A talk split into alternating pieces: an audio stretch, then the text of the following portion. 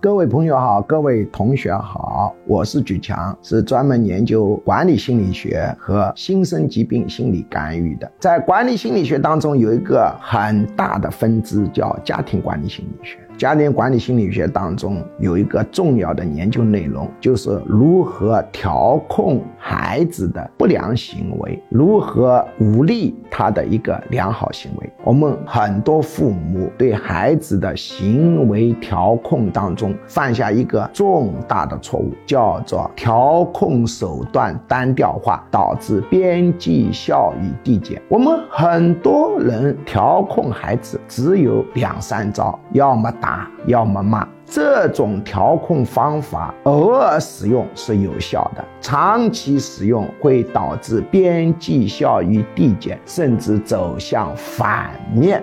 什么叫边际效益递减？我举个例子，假定你是我学生，在听我的课，我为了调动你好好听课的积极性，给予了一种奖励。嗯，某某同学，今天你表现不错，中午老师请你吃清蒸鲈鱼，你的积极性空前高涨啊，得到了激励。明天我继续跟你说，嗯。表现不错啊！吃清蒸鲈鱼，这个调动积极性的效果，行为调动的效果就不如昨天了。后天继续说表现不错，吃清蒸鲈鱼，这个效果就更差了。大后天继续说吃清蒸鲈鱼。总之，这个调动行为的效果越来越弱，越来越弱，这就叫边际效益递减，甚至走向了反面来。比如，通过几十次调控以后啊，你甚至可能出现这样的一个情况：老师一说，请你吃清蒸鲈鱼，你就感到头很大呀，你的学习的积极性反而下降。这个清蒸鲈鱼可以变成惩罚手段了。比如，某一个同学上课说话怎么搞的？上课说话，请你吃清蒸鲈鱼。你看这个清蒸鲈鱼呢，效果就反掉了。我们在孩子的教育当中也是，你一味的使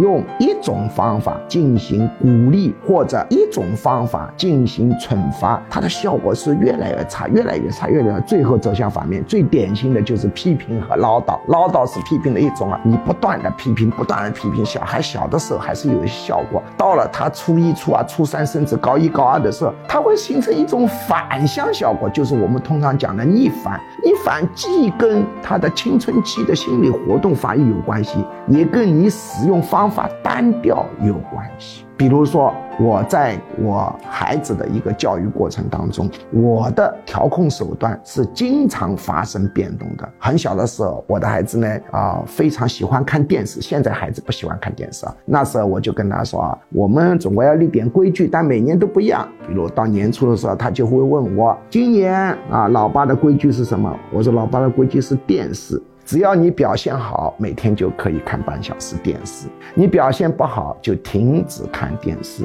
你表现啊特别不好，那么呢，反而可以看电视半小时，每天看半小时，但是是无声电视。哎。